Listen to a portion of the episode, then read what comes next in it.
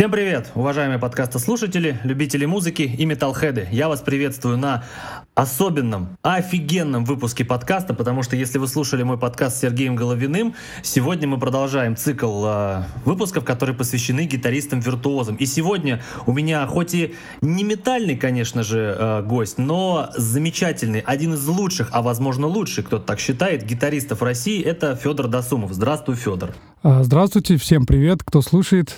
Очень приятно, что вы меня а, пригласили на эту передачу. Давайте побеседуем. Давай, Федор, и э, я хотел бы э, у тебя спросить, э, скажи, пожалуйста, есть ли какая-то песня, в, ну, в записи или в написании которой ты участвовал, вот которой ты гордишься и которую бы ты хотел продемонстрировать людям, чтобы они послушали, вот кто не знаком с твоим творчеством? А, ну вот Вначале ты сказал, что не метальный. У меня есть одно произведение, которое ну, относительно тяжелое. И, в принципе, как бы, я думаю, что его будет прикольно послушать. Этот трек называется Warlock. Я его записал для э, компании Ibanez. Вот, поэтому давайте его послушаем. Давайте его послушаем.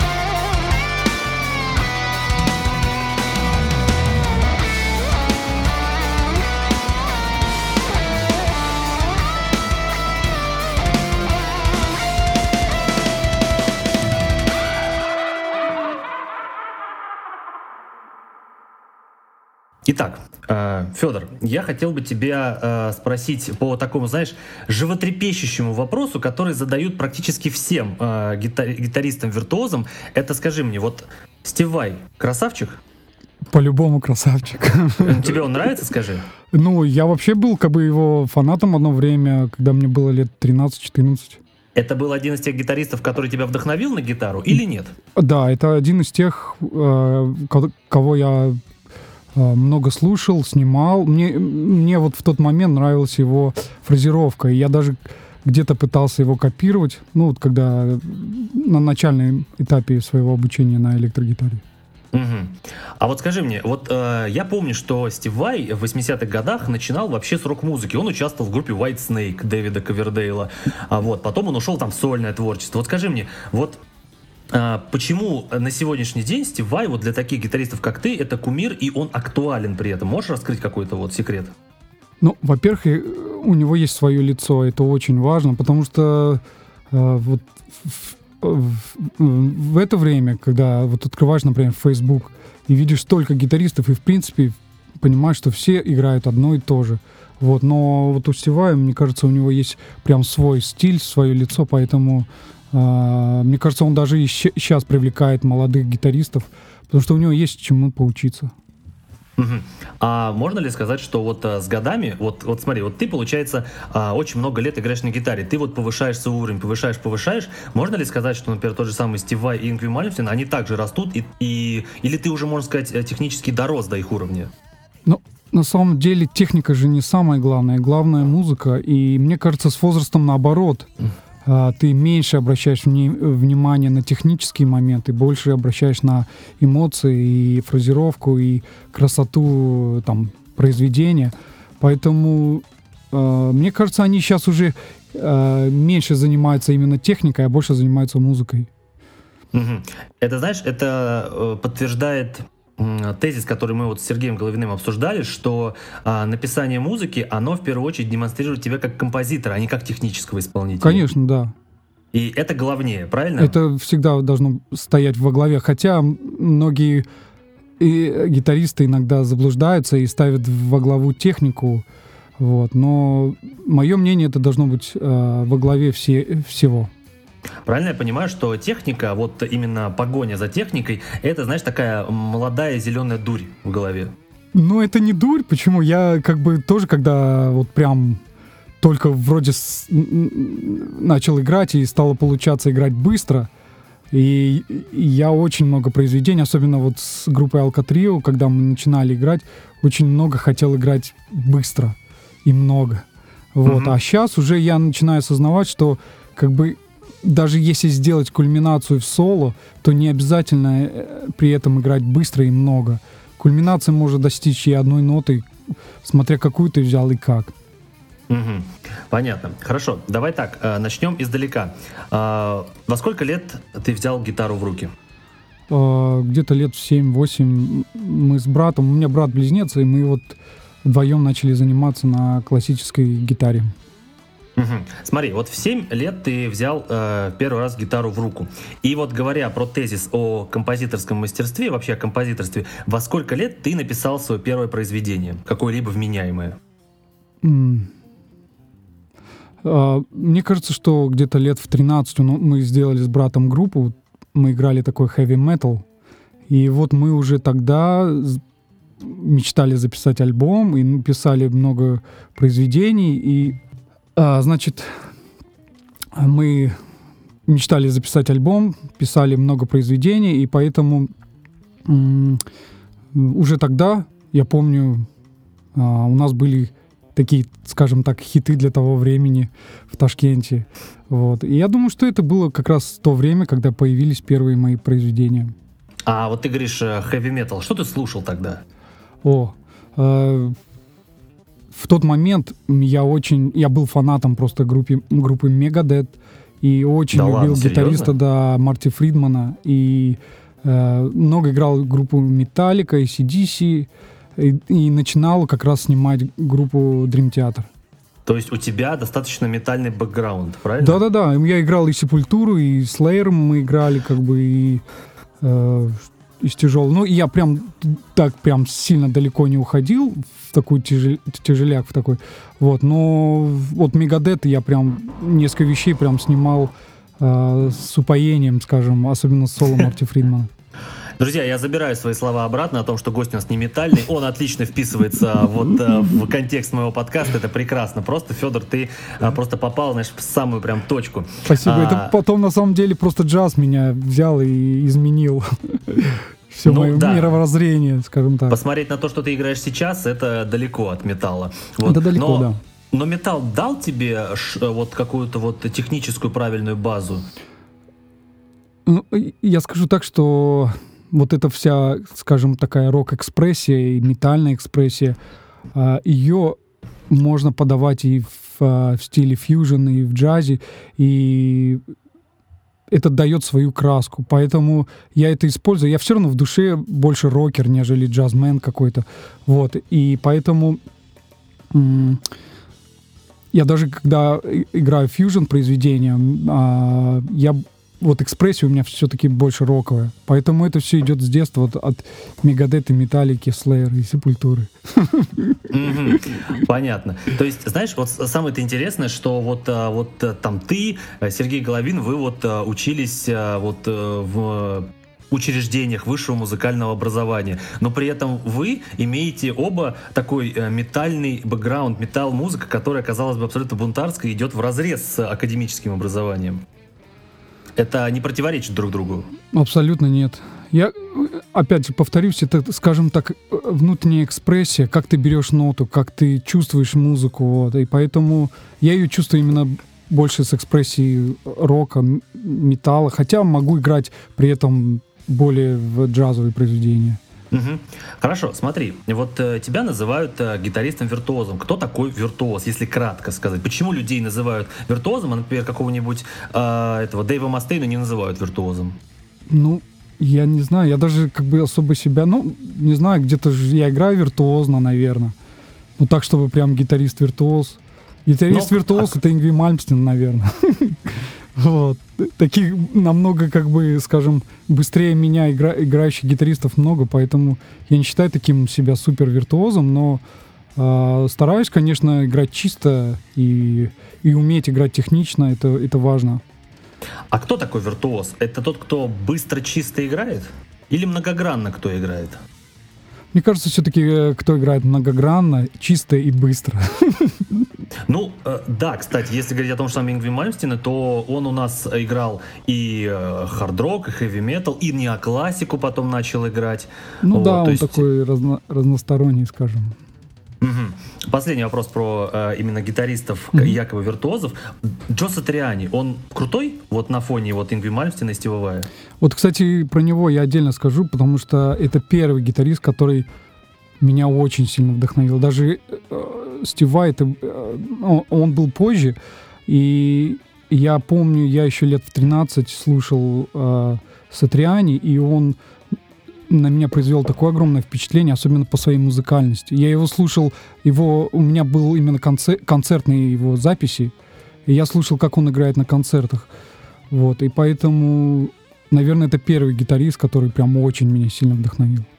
Но знаешь, вот если взять э, вот Сатриани, вот э, посадить его рядом с Петручи, э, с э, этим Ваем, то у Сатриани у него достаточно такое роковое небрежное звучание. То есть он не такое, у него прям оно э, изящное. Да, не такой вылезный. То есть, mm-hmm. когда садится Вай, или там взять его это, альбом Animal Love Secret, то это все, mm-hmm. это просто вот идеально сыграно. Да, а вот Стив Вай, чем он, э, фу, Джой Сатриани, Сатриани, вот он да. чем? Чем он так вот э, себя вот mm-hmm. позиционирует? Мне нравится, как он чувствует музыку, как вот он берет ноты, как он эм, передает свои эмоции. А, особенно, я говорю, я слушал концертные версии, и мне э, очень нравилось. Даже больше, чем Стив Вай. Вот, поэтому э, у каждого я старался взять что-то свое. Вот у Сатриани я больше слушал и брал его, скажем, эмоциональное ощущение музыки.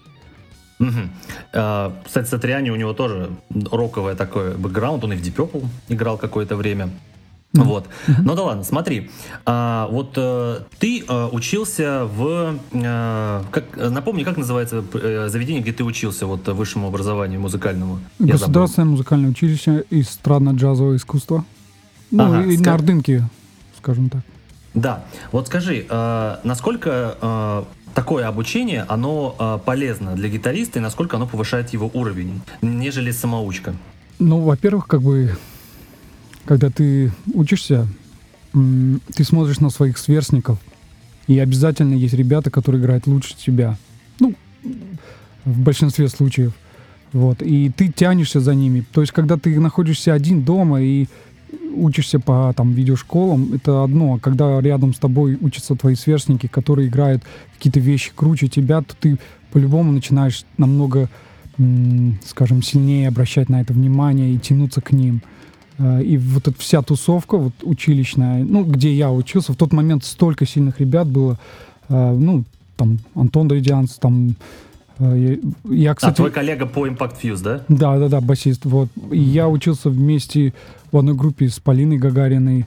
С, Серьезно? С, Бо- да, с Борей Ионовым, с барабанщиком. Да это же великие люди все ты Да, называешь. ну как бы, вот мы все вместе, как-то так получилось, что мы все вместе оказались в одном месте в одно время. Я не знаю, как так получилось. И там был и Красильников, саксофонист, э, вот, и потом, ну, много очень-очень сильных ребят, очень сильных. Вот. То есть тусовка, она мотивировала тебя. О, да, и я смотрел, как ребята учатся, как они занимаются, и это, конечно, ну, дает очень большой толчок. Ага. А, м, правильно ли я понимаю, что вот это вот высшее образование музыкальное, оно дало буст э, к самостоятельному Ну, обучению? во- Во-первых, это не высшее, это среднее. Это не высшее, Это да? не высшее, да, э, это училище, а вот после Ордынки как бы обычно идут в э, академию Гнесиных, это уже высшее. Так ты же там учился, да? Я не в академии учился, я в училище. Это вот эстрадно-джазовое, ну, государственное музыкальное училище эстрадно-джазового искусства. Мне просто сказал, что в Гнесинке ты тоже учился. Но это, скажем, училище. Раньше оно, по-моему, называлось Гнесинское училище, не, не, не академия. А э, смотри, правильно я понимаю, что э, консерватория это еще выше, получается, по этой иерархии? Ну, консерватория и академия, наверное, это вот уже именно один уровень выше, высшего образования. А почему ты не Ну, пошел дальше по образованию? Сложный вопрос. Во-первых, я же не, не классический. И потом а, нужно было как-то жить в Москве. Я же приехал. А, Приезжий получается, был, скажем так. И а, работать О, надо было. сложно совмещать учебу и работу, и как-то еще как-то надо в Москве, скажем, там, снимать квартиру туда-сюда. вот Ну, по- понятно, да. Да. Жизненные обстоятельства. Да-да-да, и поэтому как бы там было не до учебы. Я понял, хорошо. Ну вот смотри, ты э, вот э, учился э, на гитаре вот э, в этом учебном заведении. А вот когда ты начал э, там писать э, музыку, там песни, а, тебе вот в голове вот это вот образование, оно дало вот какие-то вот толчки вот к написанию музыки, что ты сидишь, думаешь, да, вот мы же это учили, мы знали это. То есть ты сидишь песню, сочиняешь, такой, да, точно, нам же это говорили. Ну, не совсем так. Скажем, м, вот мы с Антоном, когда писали какие-то произведения, и он, например, давал какую-то гармонию там, и я приходил домой, и чтобы как-то понимать, как обыгрывать, я изучал эти аккорды, и потом в, в училище кого-то спрашивал, а какой гаммой обыгрывать этот аккорд, а как ты обыгрываешь это. И вот это все, оно потом сливается, и получается, что ты знаешь, как обыграть такую-то гармонию такую-то. Ага. Смотри, я просто почему спросил, потому что с тем же самым Сергеем Головиным мы э, вот э, он пришел к, к мысли вот такой, что а, написание музыки это не а, прочитанные тобой книжки, это вот неконтролируемый поток, который не подчиняется музыкальным законам. То есть ты вот ты пишешь, как пишешь, вот, а думать о том, в какой ты это гамме, какой, какой ноте, это уже второй вопрос. Абсолютно верно. Я, когда пишу вот свои произведения, я вообще не думаю о гармонии. Я даже иногда не знаю, что за аккорд я взял. Потом я уже, когда начинаешь анализировать, например, чтобы сыграть э, живьем это все, ты начинаешь э, писать цифровку, гармонию и для, для басиста, к примеру, и ты уже понимаешь, как ты анализируешь, что это за аккорд, вот, и как-то получается уже произведение в нотах, скажем так. Мгм. Хорошо. Вот тут мы подошли как раз-таки к твоей э, музыкальной деятельности напрямую. А можешь сказать, почему э, Федор Досумов сегодня э, не ассоциируется с каким-то коллективом, который он сам создал, а он больше ассоциируется просто как крутой гитарист. То есть, если мы говорим фамилию Э, там э, Джеймс Хэтфилд, все, это сразу Металлика. Металлик. Да, когда мы говорим Федор Досумов, мы подразумеваем только тебя. Мы не подразумеваем какой-то коллектив, а только тебя. Как так вышло? Ну, честно говоря, я бы хотел, чтобы это был коллектив, потому что я больше человек такой, скажем, групп.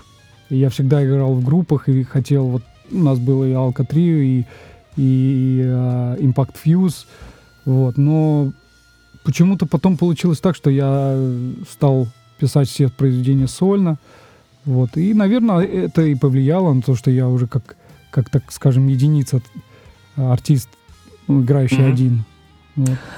Просто, знаешь, э, так странно получается, что вот много гитаристов вот э, твоего типа, они как раз-таки больше вот сольно известны. И это достаточно интересно, потому что если я вот начну вспоминать а, гитаристов, которые супер виртуозы, профессионалы, и которые принадлежат непосредственно к коллективу, то вот я вспоминаю Дмитрия Демьяненко из группы «Шакран».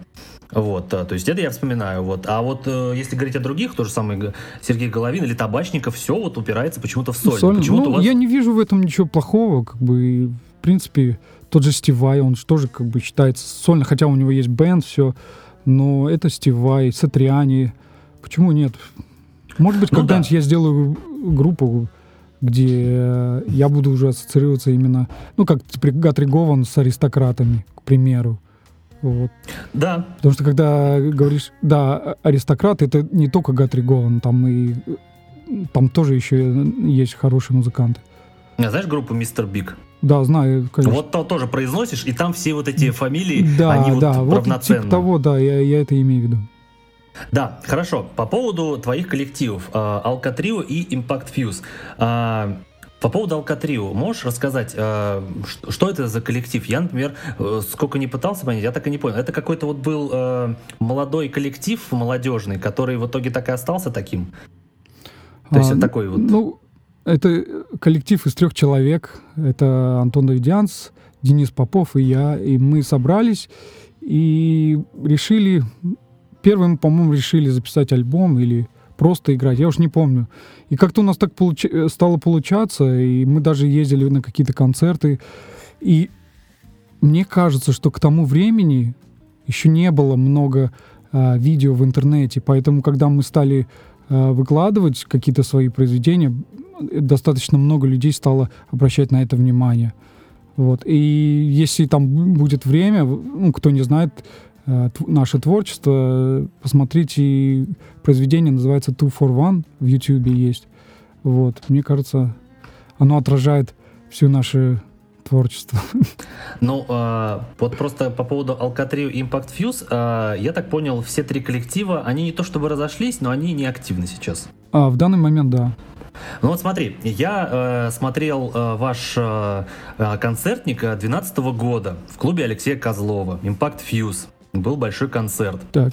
А, вот. И я вот э, смотрел этот концертник, это нереально круто. То есть э, вышли э, три участника, играли какую-то просто невероятную музыку. Мало того, что это технично, так это просто приятно слушать, это красиво. Mm, вот. Я спасибо. послушал да, то есть а, помимо э, концертника я знаю, что у группы Impact Fuse есть альбом Moscow. Да. Вот. Замечательный, тоже красивый альбом. И э, я видел э, комментарий в интернете, где написано, ребята, соберитесь снова. И вопрос, где это? Где группа Impact Fuse, которая настолько любима людьми? Ну, где это, скажи? Неужели это все? Неужели все? Ну, сложно ответить. Возможно, мы еще и соберемся и будем играть к сожалению, в нашей, ну и не только в нашей стране, и во всем мире, эта музыка не коммерческая. И играть эту музыку, то в принципе, если играть эту музыку, то в принципе ты можешь только заработать себе, скажем так, на еду там и на проживание. Ну, да. да, то есть ты, ну, очень сложно как бы существовать, играть только эту музыку. Поэтому э, приходится играть где-то на на стороне с ну, более популярную музыку. Вот, поэтому э, нас, каждого из нас куда-то постоянно приглашали. Вот, и в итоге я попал э, Григорию Лепсу. А Дамин сейчас, кстати, не работает на телевидении во Франции, вот, поэтому, ну, тоже там играет. Э, поэтому к сожалению... Все пределах. Да, это не коммерческая музыка, и э, сложно существовать на, только за счет этого, этой музыки. Понятно, но э, смотри, когда вот э, Impact Fuse были в какой-то своей активной стадии, э, вот какой был фидбэк аудитории? Насколько была большая аудитория у вашего коллектива? Ну, скажу, что у нас уже даже появился директор в Германии, который э, уже нам начал делать концерты в Монтрю. Ну, он хотел, или, по-моему, уже какие-то даты забил, я помню, но а, а, в Москве мы сыграли, по-моему, два концерта. А, вот последний, там просто был полный зал людей, даже не хватило стульев, люди сидели на полу. Ну, как, ну и... Да. Фидбэк был достаточно сильный, но этого, ну, сколько ты сыграешь концертов в Москве? Ну, один-два в месяц. Ну, этого мало, чтобы как бы... Это надо тогда э, реально очень хороший должен быть менеджер, который будет постоянно делать концерты, туры. Тогда еще можно как-то думать, что играть, э, существовать только за счет этой музыки. Подожди, а вот на момент, э, вот какой там, 11-12 год, когда групп, группа Impact Fuse еще была, uh-huh. а, когда вы выпускали альбом Moscow, uh-huh. а, вы э, в тот момент ты уже был э, вот на джем-треке, ты уже был эндорсером Нет, вот Айбанеза? я как еще? раз э, после выпуска альбома со мной связался э, такой гитарист Мартин, Мартин Миллер. Он был на джем-треке, он мне написал и попросил мой контакт, чтобы связаться, чтобы он меня связал с как раз джем-треком. И вот с того момента я попал э, первый из России на джем-трек. Ага. А, а ты не думаешь, что вот сейчас э, со своей э, популярностью, со своим как бы авторитетом в гитарном мире, то э, группа типа Impact Fuse, она может сегодня стрельнуть? Ну, вполне возможно, надо попробовать. Я думаю, что, а что... придет время, и я э, полностью переключусь на, на свое творчество, на, э, на музыку фьюжн, может быть и не фьюжн, может это будет металл. Посмотрим.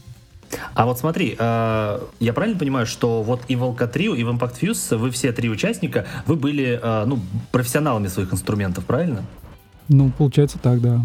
А, когда вы писали альбом Moscow, э, что такое э, писать музыку трем людям, которые являются профессионалами своего инструмента? Как это вот происходит? Это очень интересно. Особенно у меня был опыт, э, первый опыт работы с скажем так, с иностранным музыкантом, это Дэмин Шмидт. Да, на, на барабанах. Да, и я скажу, что вот к тому моменту я не встречал более музыкального человека. Настолько он, он э, вписался вот в наши идеи музыкальные, mm-hmm. что просто мы с Антоном ну, просто офигевали от, от того, как он это делает быстро и музыкально.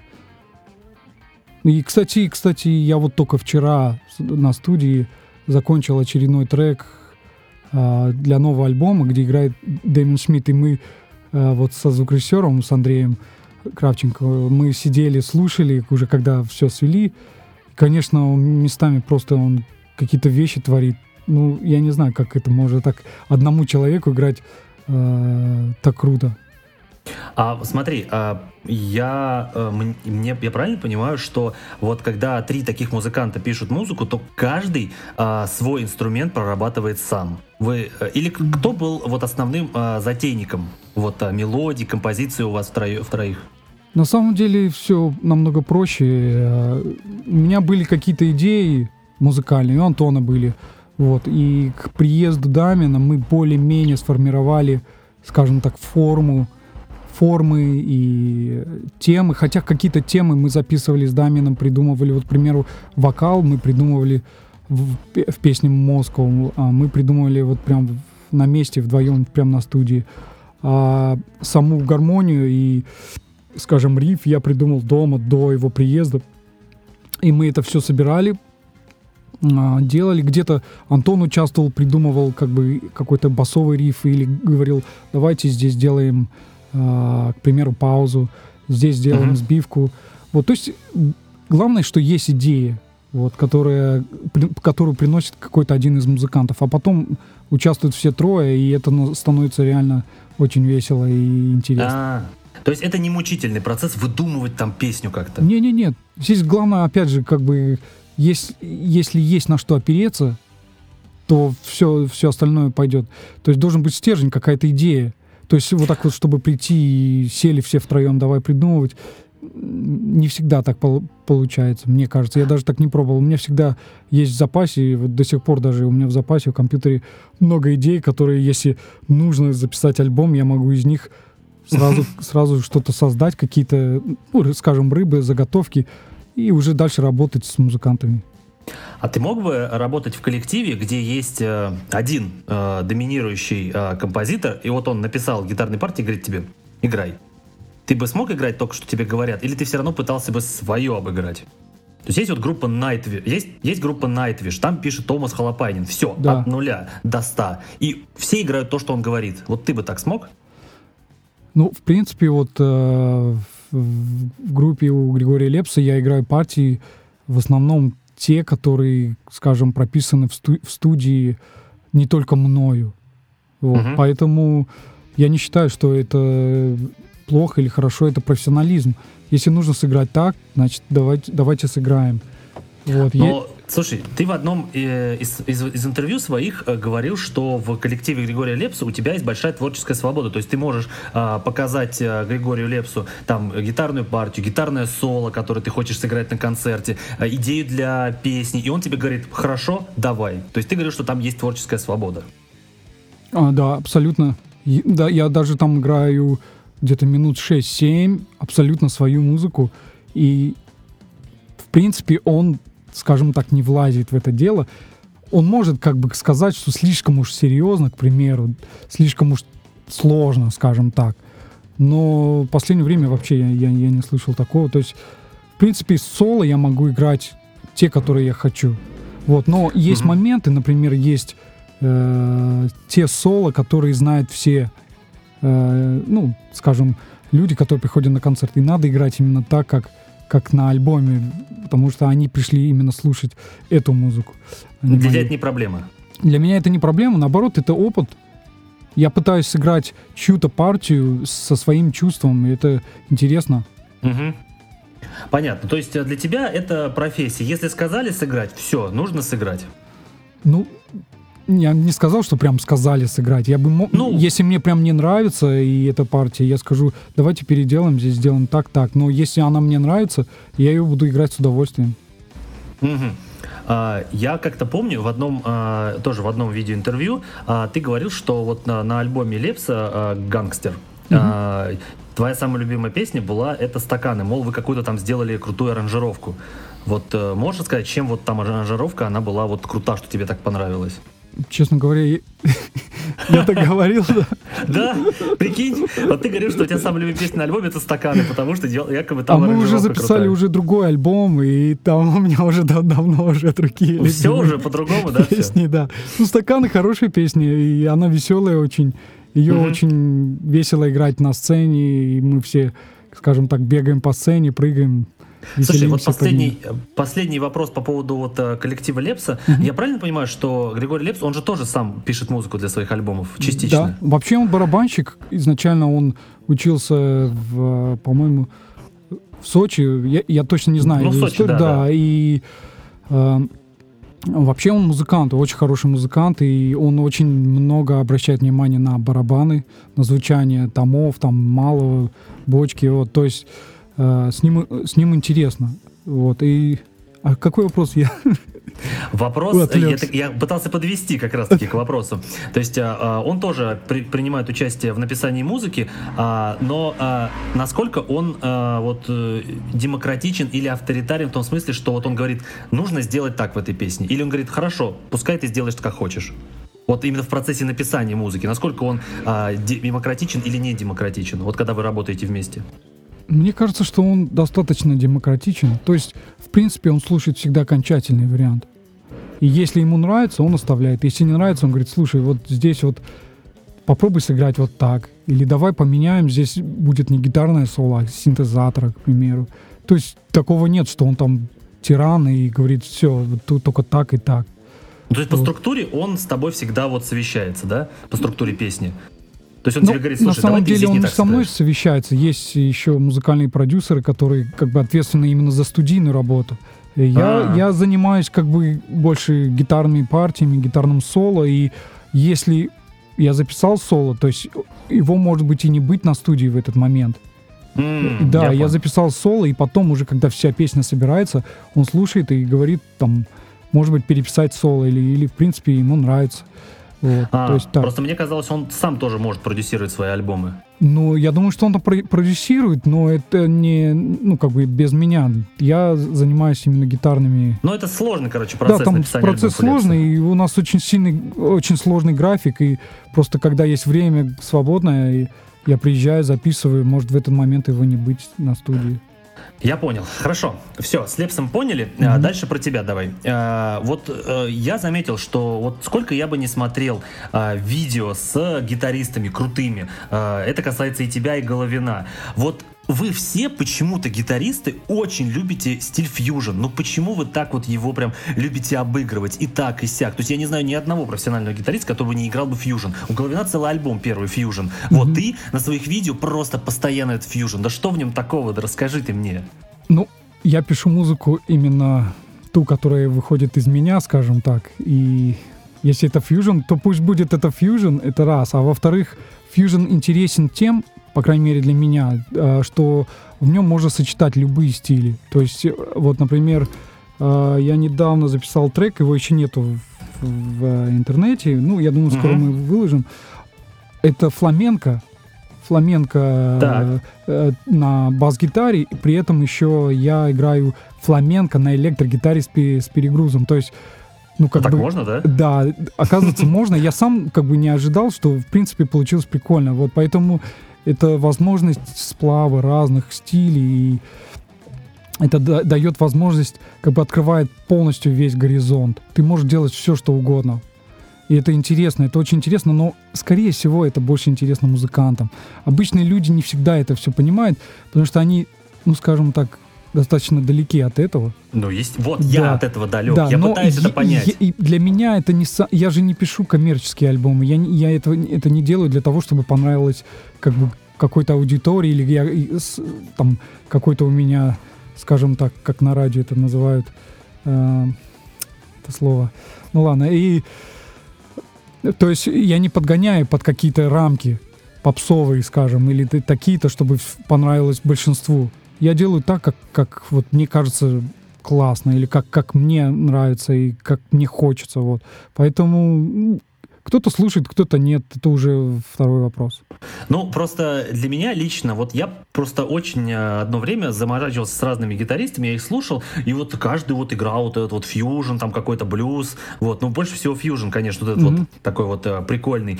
А, и в, одно, в один момент э, этого стало так много, что я просто уже, я не могу это уже слушать, это прям вообще чересчур. Вот знаешь гитариста Эрика Джонсона? Знаю, конечно. Он тебе нравится? Да, я даже что-то снимал.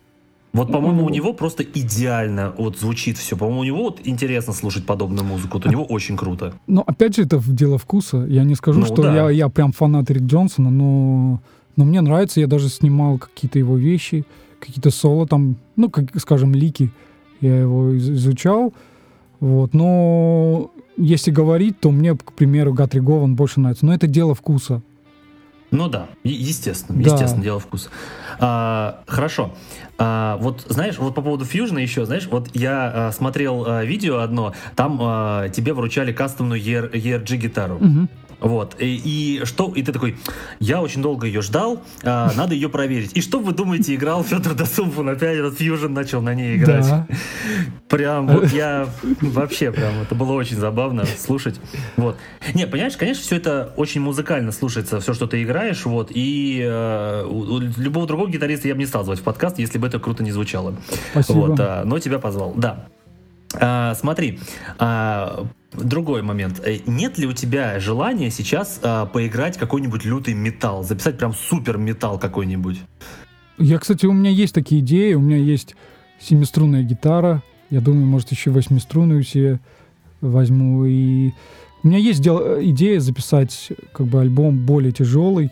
Я бы очень хотел Да. послушать. Слушай, ну Вот, это ну, круто было бы. Но просто дело времени. У меня, к сожалению, совсем э, загруженный график, и то, что я успеваю записывать, вот это то, что у меня уже как бы так висит, и мне надо Мгм. это доделать, а дальше видно будет.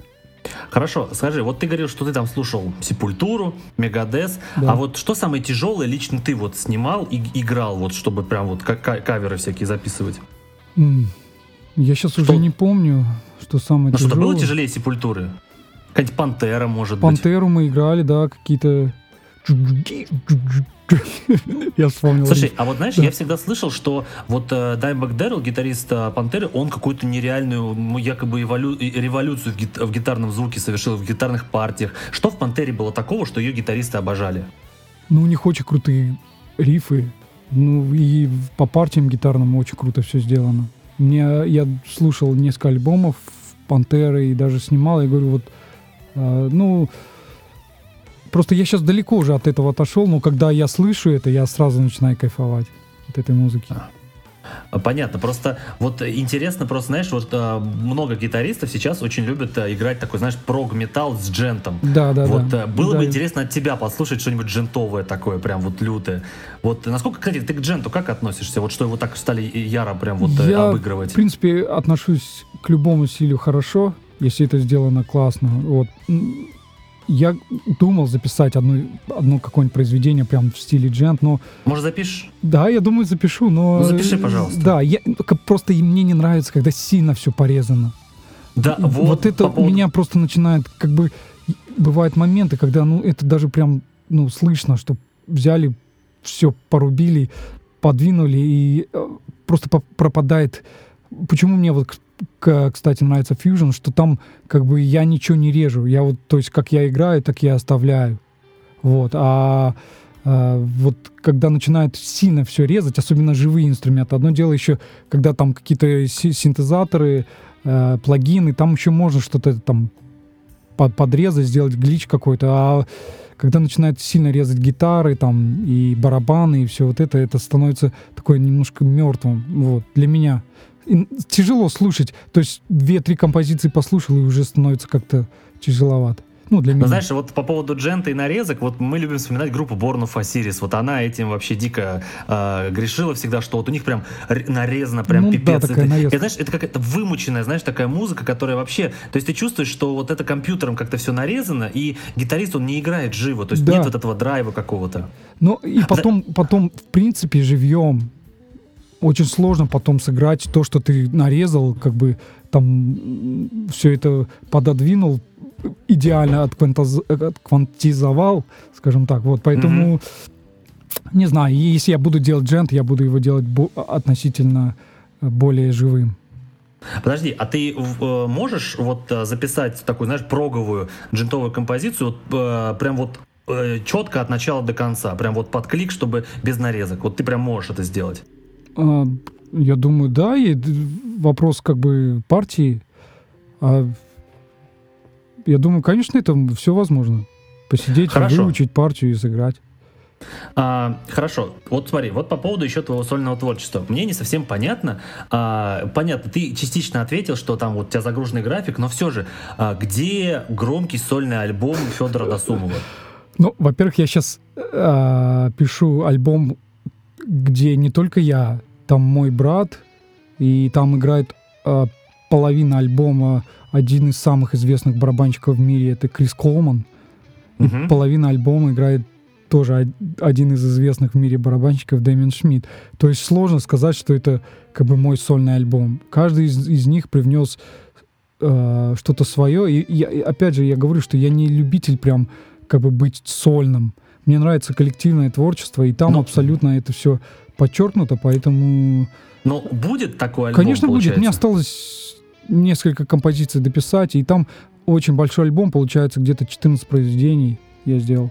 Подожди, вот э, ты слушал альбом э, «Головина скульптура»? Да. Вот будет ли что-то подобное от тебя, ну, коллективно, А, если ты уж так говоришь? В этом альбоме, который вот с Крис Колманом и Дэмином Шмидтом, нет. Это больше Но- живая музыка. Ну, как скажем, я имею в виду там больше, скажем, джа- джазовая, нежели э, ближе к металлу, наверное. Вот. Ну и, э, к примеру, вот а опять о Дженте, я когда у меня был опыт работы с Крис Колманом, это Очень крутой mm-hmm. барабанщик. Кстати, один из треков я уже выложил вот совсем недавно в, в интернет, называется «Амулет». Вот там играет Крис Колман. И можно его посмотреть. И, кстати, один из треков я тоже выложил из нового альбома. Он называется э, Inner World, внутренний мир. Э, там мы с братом вдвоем играем. Вот при, примерно такая музыка будет в альбоме. Я понял. А, можешь рассказать, а, когда ты написал песню, а, вот а, такая песня, ты выкладывал Night in Tashkent, она какая-то самостоятельная была? А, это на джем-треке был трек, я... Это для них был трек, да? Ну, как бы получилось так, что как-то они мне написал Джонни, это вот один из менеджеров джем-трека, он мне написал, говорит, слушай, есть риф один, может, ты на него просто поиграешь, и как бы, а мы это выпустим как как, ну, видео обучающее. Я говорю, ну, присылай. И он мне прислал, и я начал играть, и я понимаю, что это чего-то не хватает, нужно сделать из этого какое-то произведение.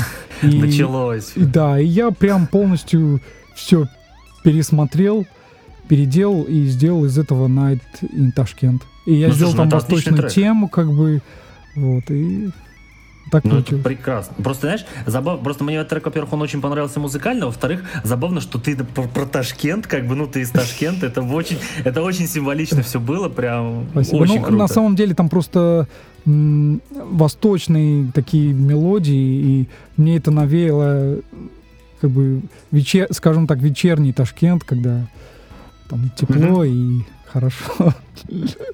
Я понял. А, смотри, еще у меня вот такой вопрос. А, тебе нравится вот э, такая, знаешь, а, алдовая рок-музыка, знаешь, там 70-е, то есть там Led Zeppelin, там Doors, Квины, Deep Purple, э, Black Sabbath? Ну, я не скажу, что я прям слушаю эту музыку, но в принципе, ну да, даже тот же Queen мне нравится. Я иногда, если слышу, я такой, о, прикольно, как какие партии. Но вот специально я не слушаю их. Наверное, я более современный мне больше нравится современное звучание гитар. Ну, наверное, потому что я начал с Мегадета уже, а не с Led Zeppelin. Понятно. Просто мне было интересно, есть ли кто-то из таких вот супер старых гитаристов э, вот с того времени, 60-х, 70-х, кто прям вот тебе нравится, кто вдохновляет. Потому что многим нравится, например, Тони Айоми из Black Sabbath, потому что он как бы создал метальное звучание, именно металл звучание. Mm. Не, ну, с того времени много гитаристов, ну, не знаю.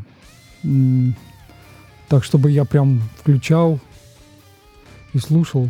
Пока такого нет, может, я вернусь к корням, скажем так. Ага, я понял, хорошо. А, еще у меня вопрос. А, вот по поводу гитаристов в России. Можешь ли ты, это громко будет звучать, но вот назвать а, там одна, лучших гитаристов России по твоему мнению? Вот кто ты считаешь сегодня вот э, из гитаристов России прям супер крутой, прям вот э, топ? Mm. Кто вот тебе лично нравится, чтобы ты прям вот ну, слушаешь? Ну, во-первых, да. я как бы не особо, скажем, в теме, я постоянно в разъездах, я, наверное, может быть, не слежу, может, появилось уже огромное количество крутых гитаристов, которых я просто не знаю. Но кого я знаю, ну, э, конечно, это вот Сергей Головин мне очень нравится. Есть... Э, здесь же, опять же, тот момент, что нравится как исполнитель или как композитор. То есть исполнителей намного больше просто хорошо играющих. Но их сложно оценивать, потому что в основном, ну, многие играют уже чьи-то произведения или просто играют соло. Ну, э, да, клево, но именно с точки зрения музыкальной композиторской работы я этого не вижу. А вот у Сергея это есть. Кто еще? Ну, вот Рома Бондаренко мне нравится. Э, если вы знаете, ну, если ты знаешь, то...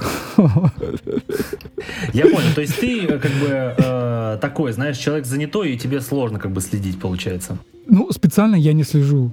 Вот так, чтобы как бы следить и мониторить всех гитаристов, такого нет. И мне нравится, вот э, я проводил конкурс Игорь Неллин, как играет. Да, да я угу. он, и, ему отдал первое место. Вот и, Рома Бондаренко, он у меня второе место занял. Ну вот хорошие ребята, очень сильные. Mm, Я понял. Смотри, еще у меня к тебе вопрос э, по поводу вот того, что ты играешь э, вот э, соляки на концертах Лепса. Mm-hmm. А, вот э, насколько аудитория, которая приходит на концерт, она вообще понимает это, то, что ты играешь? Вот насколько есть отдача какая-то от твоих вот этих вот запилов супер крутых? На самом деле, если даже на концерте хотя бы человек 15 э, слушает э, с большим вниманием мое соло, это уже победа. Потому что все эти люди, которые приходят на концерт э, Гриши, это они приходят послушать вот именно Лепса и его музыку. Вот, поэтому если я то есть привлек внимание кого-то и зацепил, правда, гитарной игрой, это уже победа. Поэтому, а, кстати, многие мне вот начали писать, что а мы приходим на концерт именно чтобы послушать вас. И мне так приятно, я говорю, ничего себе, ну, спасибо. Получается, а подожди, а вот э, там после концертов э, тебе люди пишут, типа, блин, классно, вот вы крутой. Да, бывает. Ну, то есть, э, я правильно понимаю, что э, у, вот в твоей, ауди... у твоей аудитории есть вот часть людей, которые вообще не гитаристы, им просто нравится музыка, получается. Да, особенно те, кто вот приходит на концерты, они потом подписываются на меня и следят за моими треками, за моим творчеством, но они не музыканты. Ага, ну вот, вот понимаешь, вот просто проблема вот этих вот самых э, гитаристов, крутых виртуозов, э, типа тебя, там, Демьяненко, Табачникова, mm-hmm. там вот э, Головина, то, что э, вас в основном вот слушают именно гитаристы, гитаристы, ты знаешь, которые, типа, знаешь, слушают и говорят, блин, у него такая посадка струн крутая, господи, у него такая там гитара просто. И мне кажется, это немного грустно, что все-таки вас воспринимают больше как технарей, нежели как исполнителей. Ну, я не знаю, кто как воспринимает, но я скажу, что вот, к примеру, ту музыку, которую я играю, она абсолютно для музыкантов. И я это как бы э, говорю прямо смотря в глаза. Вот, поэтому я не удивлюсь, что обычные люди не понимают ничего в ней. Тебя это не смущает? Это не смущает. Ну, если бы я хотел на написать, наверное, какую-то попсовую композицию, или, может быть, я еще и напишу, и она ко мне придет, то значит так и будет. Пока я хочу играть такую музыку, мне это нравится, и я кайфую от этого. И это абсолютно все для моей души, это не для э, какой-то коммерции. Ага, понятно. Хорошо, э, два последних вопроса и будем закругляться. Угу. Смотри, э, вот э, ты пишешь преимущественно инструментальную музыку, правильно? Угу. Скажи, в твоем понимании вокал, он сужает восприятие музыки? Что касается вокала, я скажу, что если в треке есть вокал, это уже прибавляет аудиторию процентов на 70 или, может, 90. Я согласен. Да, поэтому, кстати, вот я сейчас работаю над треком, где на барабанах играет Крис Колман, а поет Дэмин Шмидт. Вот, то есть два крутых барабанщика в одном треке, но один из них играет, а второй поет. Вот, и я думаю, что этот трек будет более интересен, потому что там есть вокал. Конечно, с вокалом намного все понятней становится. Потому что люди, э, ну, а, воспринимают голос намного легче, чем, к примеру, звучание гитары с дисторшеном. Ага, ну понятно. Ну просто понимаешь, вот э, я вот когда общался вот э, с Сергеем э, вот Головиным, вот он, э, например, говорит, что вот в своей музыке э, он э, хочет вот в инструментальной, чтобы вот э, зритель как-то вот ну, слушатель, он как-то вот абстрактно вот что-то слышал, то есть что-то свое, то есть он не хочет как бы сужать э, восприятие именно вокалом. Но э, мне вот, например, как слушателю, я могу сказать, что когда я слышу чисто инструментальную музыку, э, мне э, как бы непонятно, что я должен подчеркнуть из этой композиции, как бы с вокалом я слышу, что есть лиричный герой, что есть какие-то события, переживания, я это понимаю, mm-hmm. что-то как бы определенное. А с инструментальной музыкой нет никакой определенности. И поэтому вот твой, слушая твои треки, что я должен в них э, как бы э, представить в голове?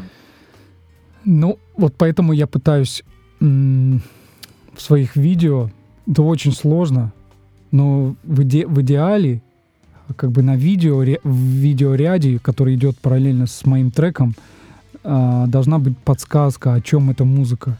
Тогда люди намного легче воспринимают ее. И, э, к примеру, вот последний видео, которое я сделал, там называется «Амулет», я вначале показал, но у меня просто как бы нет возможности, времени делать классные, скажем так, видео, э, видеоряды для, для своих треков. Если бы у меня была такая возможность, я бы, конечно, подчеркивал видео именно то, о чем музыка. Вот, кстати, будет трек, я скоро выпущу, наверное, в этом месяце, э, с Дэмин Шмидтом, и там я попытаюсь подчеркнуть, о чем мой трек. Тогда людям намного понятнее и становится интереснее слушать, нежели я, просто я сижу, играю на гитаре, и видео, и камера на меня э, установлена в течение всей композиции. Ну, то есть тебе важно, чтобы люди понимали посыл? Конечно. Я, я бы вообще вы, сначала бы, может быть, рассказал, о чем трек и о чем задумывается, и потом его сыграл. К примеру, так становится намного интереснее, чем я просто сыграю трек, и, и потому что не все понимают, как бы звучание гитары, и не все могут прочувствовать. А когда ты им это объясняешь, то что-то, мне кажется, открывается. Ну да, то есть э, я лично считаю, что а, вокал, он просто, вокал, например, он дает а, большую определенность. Да, то есть да. можно, с одной стороны, написать размытый текст, но если текст хороший, и вокалист, он а, правильно интонирует, то это даст композиции вот а, четкую историю. Согласен. То есть, да, мне кажется, что это, что это очень важно, а, потому что а, инструментальная музыка, это, знаешь, вот э, я, например, помню, слушал а, вот DVD G3 из Денвера, mm-hmm. вот, и вот там я вот, например, не хотел никакого вокала, я хотел просто слушать, и это расслабляло мозг, вот. А если я хочу что-нибудь серьезное, я, например, послушаю Dream Theater, вот их последний mm-hmm. альбом Astonishing, там огромная история, там все классно, вот. И, ну, я так понимаю, что ты движешься именно к этому, к историям, к пониманию. Конечно, да. Ну, Э, надеюсь, что в следующих треках и видео я, э, у меня получится передать то настроение и ту историю, которую я закладывал в эту музыку. Угу. Все, отлично. Тогда на этой прекрасной позитивной ноте мы сейчас будем делать последнюю перебивку и прощаться с Федором. Угу.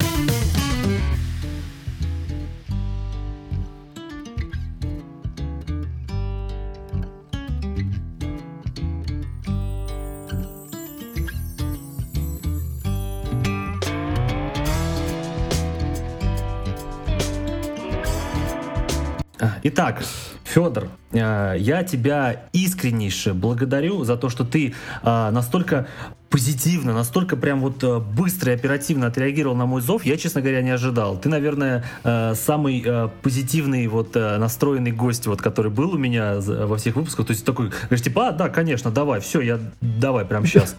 Вот, это, это очень здорово, действительно, не, несмотря на то, что Спасибо. ты человек занятой, известный, вот, и профессиональный, ты вот так вот взял, ответил, сказал, да, конечно, я с удовольствием. Это очень приятно. Спасибо тебе большое.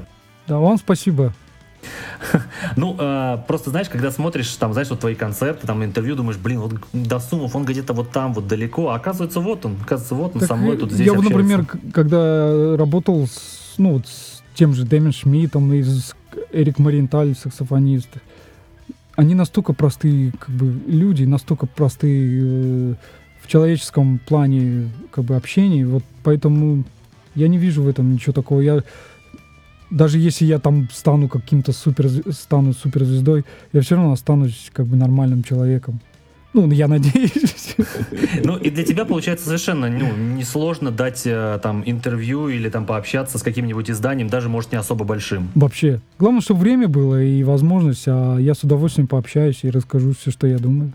Супер. Так что еще раз тогда спасибо тебе большое. А вам, э, друзья, тогда подписывайтесь, слушайте музыку Федора, вот, пишите ему хорошие вещи, вот, потому что он того заслуживает. Так что всем спасибо и всем пока. Спасибо, до свидания.